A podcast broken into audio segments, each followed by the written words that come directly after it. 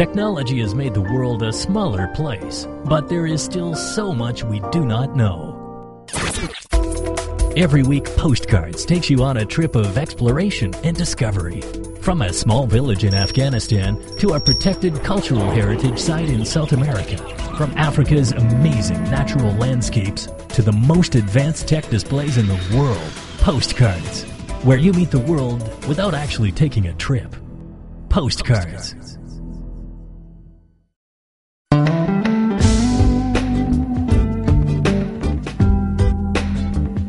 Hello and welcome to Postcards, a show which takes you across borders without actually leaving home.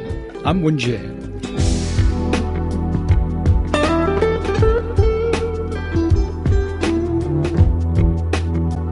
An eco-friendly adventure park in North Wales claims to have become the first of its kind in the UK to be powered by solar energy. Greenwood Forest Park near Bangor generates all its own energy needs on most days including powering its main attraction roller coaster. Here's Bob Jones with this postcard from the UK.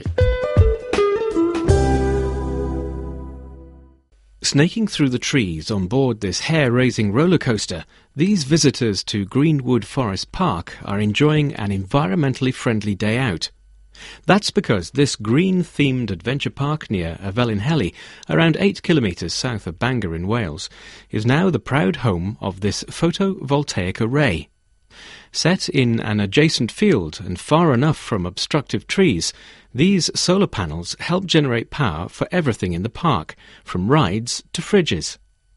On some days, they generate almost double the amount of electricity the park uses, so the surplus is fed back into the local power grid. Stephen Bristow is the managing director of Greenwood Forest Park. Basically, gathers in light energy. It likes direct sunlight. That's the best option, but we don't always get that in Wales. Um, but it will still go on generating even in fairly low light levels, and it puts power into our systems. And if we generate a surplus, we sell that to the grid. Put into operation at the end of July this year, at peak capacity, the 576 panels can generate around 135 kilowatts. After around three months, the array generated about 32 megawatts of energy, more than staff originally expected. In evenings, when the array is not generating power, the park takes energy from the local grid to run things such as freezers and heating systems. While still in its first few months, it's hoped the photovoltaic array will eventually supply around 80% of the park's annual energy requirement. Bristow expects a return on their initial investment in around seven years' time. It's all part of an overarching environmentally friendly philosophy that's governed the park's direction since opening in 1993. Many food and drink containers are biodegradable Used cooking oil is processed into biodiesel. They've planted an average of 500 trees each year since opening, with more than 10,000 new trees now in the ground. Originally intended as an exhibition centre, this Great Hall is an oak framed building constructed using timber sourced just 80 kilometres away. A rainwater collection system gathers 130,000 litres of water a year to be used in toilets we've always uh, worked out uh, an, the unit cost, or the um, unit use of energy per visitor. It's one of the, the, parameters we look at, and I've always tried to keep that down to less than one unit of electricity per visitor per year. In fact, it's been about three quarters of a unit. So that's less than one kilowatt per visitor per year, and that's a pretty low level of usage. But we do need power for running the catering operation, running the uh, office and administrative systems. We need power for a number of the rides we, and activities we have on site. So there is a significant power requirement. In fact, that green philosophy continues even on board the Adventure Park's hair raising roller coaster. Claimed to be the world's first people powered roller coaster, Green Dragon uses its passengers to create all the fun.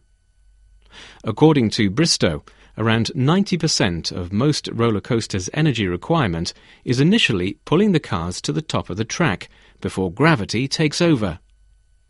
By combining techniques from funicular railways and gravity coasters, the Green Dragon uses a separate carriage to harness passengers' weight in order to pull the cars to the top. Passengers then climb a staircase before hurtling down the winding 250 metre track. Bristow believes their environmentally friendly philosophy and techniques can be adopted by larger, busier attractions. We want them to have a great day out, it's a lot of fun, because that's really what we try to give them. But we want to give them a fun day out that is not a huge drain on the environment. Now, a lot of leisure parks throughout the world uh, provide great fun and entertainment, but the environmental cost can be huge. The big parks with big rides have enormous power requirements. And I don't think at the moment enough is being done to address that issue. How can leisure parks actually reduce their environmental cost? While Greenwood Forest Park's carbon footprint is small in comparison to some of the biggest theme parks in the world, its impact on young visitors can be huge. Paul Meaden is here with his four year old son Thomas. He says it's good to teach children about renewable energy forms from an early age it's good to come to um, a park in this day and age where uh, environmentally friendly and renewable energy forms are used, and children can find out about them at an early age. So they're um, they're brought up with them and around them. So it's all part of their education and as they grow up. So yeah, it's it's all positive. Yeah. Other low energy attractions at Greenwood Forest Park include pedal powered moon carts, a 70 metre slide, and archery. Brian Hoskins is the chair of the Grantham Institute at Imperial College London. He says that while Greenwood Forest Park's environmental impact and energy usage may be relatively low, it's hugely worthwhile in terms of educating future generations. I think we've all got very used to flicking on a switch and we're ignoring the fact that somewhere else this power station is gurging away and producing smoke or whatever. And we don't like that in our back garden, but it's not in our back garden, it's, it's out there somewhere. So we've got to get, take responsibility for the energy that we need. And I think it's very good that places like a theme park would actually say to the public, well, we're using energy and we're also trying to create it. And this is the way we're doing it. How about you? Could you do it that way? Greenwood Forest Park also plans to harness its solar array's energy to power a new 60 metre long water slide.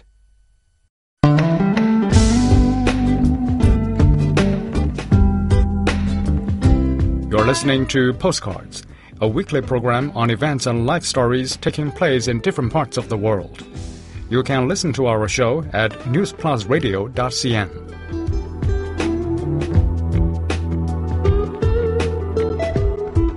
American scientists are honing in on the genetics of love, or at the very least, desire, by looking at the habits of voles.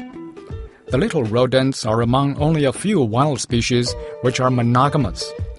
But researchers say a certain hormone treatment can turn them into promiscuous Casanovas who like to play the field. Here's Ryan Price with this postcard from the United States. These little animals are prairie voles, cute, furry, and according to scientists here, they're normally faithful. Once they mate, it's usually for life. They're sociable creatures, but not promiscuous. That's not the case with most of the animal kingdom, who, unlike humans, are driven to mate as often and as widely as they can. But scientists here at the Department of Medicine at Emory University have discovered a way to make them want to play the field. Larry Young and his team are researching receptors in the brain to change the mating habits of voles. The researchers took a hormone vasopressin and put it in a viral vector which they injected into their brains we can take a prairie vole that should be monogamous, and if we block those receptors in that part of the brain that's involved in addiction, the animal doesn't bond. Or we can take a species that normally should never bond and take the gene for the receptor, put it in a virus, and put it into the brain area, that reward brain area of the non monogamous species, and suddenly they are able to form bonds. So, have scientists uncovered the secret of desire? Young believes the research has offered up some interesting insights into the chemical acting in the brain, and how they're activating neural circuits which create desire for a relationship between individuals, even a bond which can last a lifetime. By manipulating levels of the hormone vasopressin, they can make overly amorous voles mate with just one partner. So this is a prairie vole brain that we're going to be able to slice very thin, uh, looking at these brain areas that we know are involved in pair bonding, and um, actually see which neurons were activated uh, during the pair bond process. Studying animals is one thing, but can the same study be applied to humans? One of the scientists in Young's laboratory, Hasse Walum, says that Young's work is attracting international interest. All of the stuff I was doing over there in Sweden was influenced by the work done by, by Larry and his, his co-workers. So the genes that he's been able to identify in voles that have a huge influence on, on pair bonding behavior, we investigated in humans to see if, if variation in those genes influence people's propensity to, to engage in pair bonded relationships, basically. Young believes his finding in voles could be significant. He argues the same emotions in humans' romantic relationships involve the same chemicals and brain structures that they are discovering in the pair bonding in voles. So the, the, the same brain systems that are involved in pair bonding uh, are also involved in addiction and the same chemicals. So like amphetamine, for example, releases dopamine into the nucleus accumbens. And uh, there have been studies in voles that show that pair bonded voles will take less amphetamine. So these two systems are competing. What bonding is is the is the brains connecting together pleasure with the individual that they're with when they're having the pleasure. So if you do things fun and exciting and exhilarating with your partner, your brain helps to make that connection stronger. Although it may be a while before scientists really get to the bottom of genetics and attraction, love may not be such a mystery after all.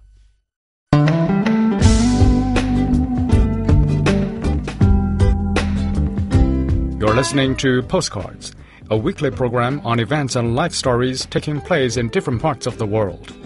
You can listen to our show at newsplusradio.cn.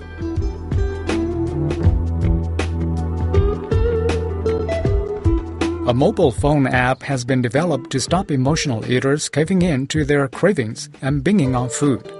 It's the idea of an eating disorders doctor who wanted to ensure his patients were supported when they weren't able to access one to one psychotherapy. Here's Victor Ning with this postcard from the United States. Emotional eaters are people who eat not because they're hungry or because their bodies need fuel. They eat to try and escape depression, loneliness, fear, anxiety, anger, and numerous other emotions they are desperate to leave behind. One emotion often triggers another, which increases the desire for certain foods that provide brief comfort. Food can't offer them a solution, so their problems return with even greater intensity. What this phone app is doing is interrupting the headlong rush towards eating with a series of easily answered short questions that draw you out of the fixation. Effectively, it's trying to switch on our problem solving capacity. This is by no means the first software project aimed at people struggling with an eating disorder, but its developer, psychiatrist Roger Gold, says it is more detailed and personalized than others that have preceded it.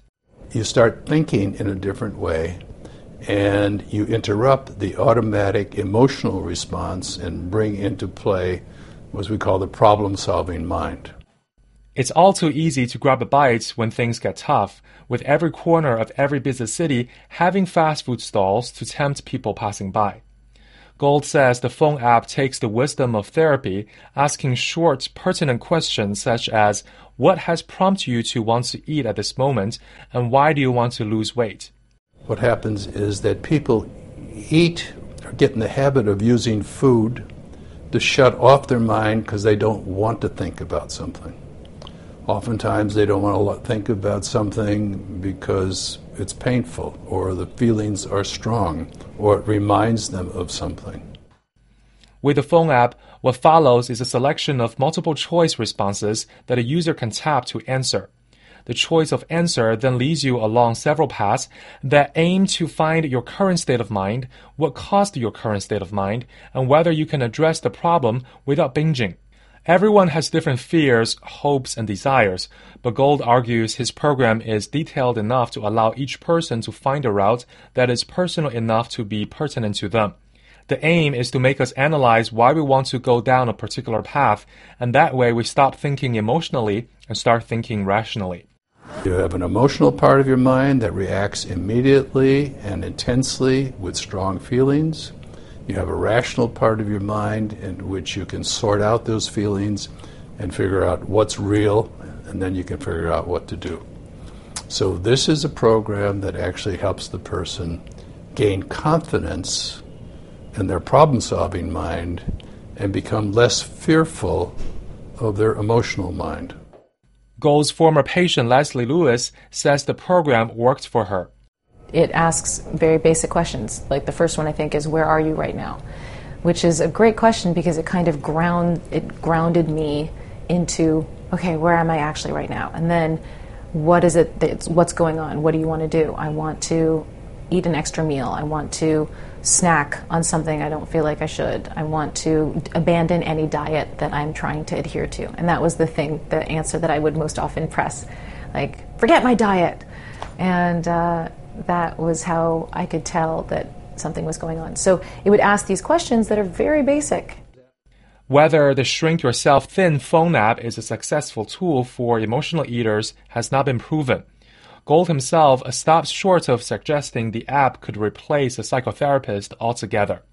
What we are doing is we're providing all the necessary information in the right sequence and the right process that simulates psychotherapy. Psychotherapy is a conversation between two people, and this is what Gold has tried to replicate in a cheaper and digitally accessible way but problem solving can often require a person rather than a computer to guide you to different thought patterns.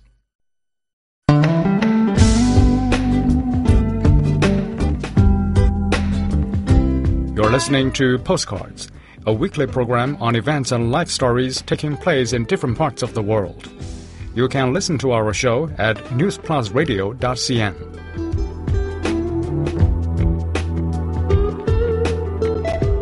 In Israel, a new generation of diamond cutters is being trained in order to breathe new life back into the industry. Israel was once a world leader in producing diamonds until major production moved to Asia some 30 years ago. Before we come to the end of today's show, I would like to share with you an extra postcard from Israel. How do you get these dazzling looking stores from raw rocks? Even with these virgin diamonds, it's possible to spot a faint sparkle beneath the surface. But to bring that sparkle to the surface requires them to be cut and skillfully polished by master craftsmen who know their trade. At Israel's Diamond Center in Ramat Gan, on the outskirts of Tel Aviv, experts are busy checking a collection of raw diamonds. The center, just a few blocks down from Israel's Diamond Exchange Center, has created a working hub for diamond polishers, diamond cutters, and related technology. Yoram Dvash is the chairman of the Israel Diamond Exchanges Industry Committee. He says work conducted here is of the utmost importance. In the center, we are cutting diamonds with the high technology of, of uh, computers that we have from all over the world. We have more than 100 employees that work in the center. We, with those computers, we can bring the biggest size of uh, the diamond and better clarities. This is most important for us because the diamond is the most expensive, expensive material material in the world, and the size and the clarity is the, the most uh, special things for us. Inspecting diamonds with a magnifying lens and with the help of the latest computer technology specialists are able to carefully calculate how to cut the raw diamonds. That means they can shed superfluous stone and bring out the best shine from each rock. Shmuel Mordecai is the Economy Ministry's diamond controller, which means he's the head of Israel's diamond, gemstone, and jewelry administration, a branch of the ministry. Among other functions, they supervise licenses for diamond trading and cutting Here, Mordecai takes a raw diamond and then places it on a machine which reads the stone and projects its image onto a computer screen. מכונה שמאחוריי עושה, מנצלת מקסימום יהלום. The machine behind me calculates the maximum amount of diamond from the raw diamond. It allows us to check a few kinds of diamond shapes of the raw diamond. It can also, if we enter the price per carat, tell us how much we can sell this stone for. Despite the technology, cutting a diamond remains an art which varies from tradesman to tradesman. Once the decision is made, a laser cutting machine slowly slices the stone, taking away excess raw material and leaving only the precious diamond. Then it's up to the polishers to make the diamond shine as brightly as possible. Once done entirely by hand, today diamond polishing can be performed by machine. Diamonds arrive here after being extracted from mines, and once cut and polished, they'll be exported all over the world. The most frequent destinations they go to include the US, Hong Kong, Belgium, Switzerland, and England. Around 100 diamond polishers work at the Diamond Center in Ramat Gan. Once a world leader in diamond manufacturing, Israel lost its position when production moved to countries such as India, Sri Lanka, and Botswana around 30 years ago. During the 1980s, Israel had 25,000 polishers. Today, there are around just 1,000. Despite that, Israel continues to be a world center for diamond trading. Experts at the Economy Ministry say 35 to 40 percent of the world's rough diamonds arrive here. Now, a new endeavor is aiming to bring diamond production back to the country. Dvash says the idea is to continue the tradition by training a new generation of diamond polishers. We have a new project that we built this year. We invest a few mil- millions of shekel, and uh, we try to, to, to open a new school for a young generation of polishers. We check and we find out that the the polisher in Israel are the average uh, the average age is 55, and uh, we try to push new blood new blood to the industry. It uh, we are the first one in the world to to make this project. The Economy Ministry sponsored initiative offers a six week course in diamond polishing to young people eager to work in the industry. The classes include lessons in geometry, light, and cutting. After the course, students embark on a 16 month internship so that they can work alongside expert polishers. Shalom Davido is a student on the diamond polishing course. He's from Or Yehuda, a town near Tel Aviv. The 26 year old student says he was attracted to the course for a variety of reasons. אני פה כי קודם כל לרכוש מקצוע, זה ברור, זה בוודאי, ומצד שני אני פשוט מאוד מחובר ל... First of all, to get a career, of course. And I'm also very connected to the stone. I love diamonds. I've always loved diamonds since I was a kid. Its look, its strength, its shine. When I look at it, it gives me a lot of strength and inspiration for all aspects of life. It gives me a lot of strength from a lot of different angles. Strength that Israel is hoping to get back.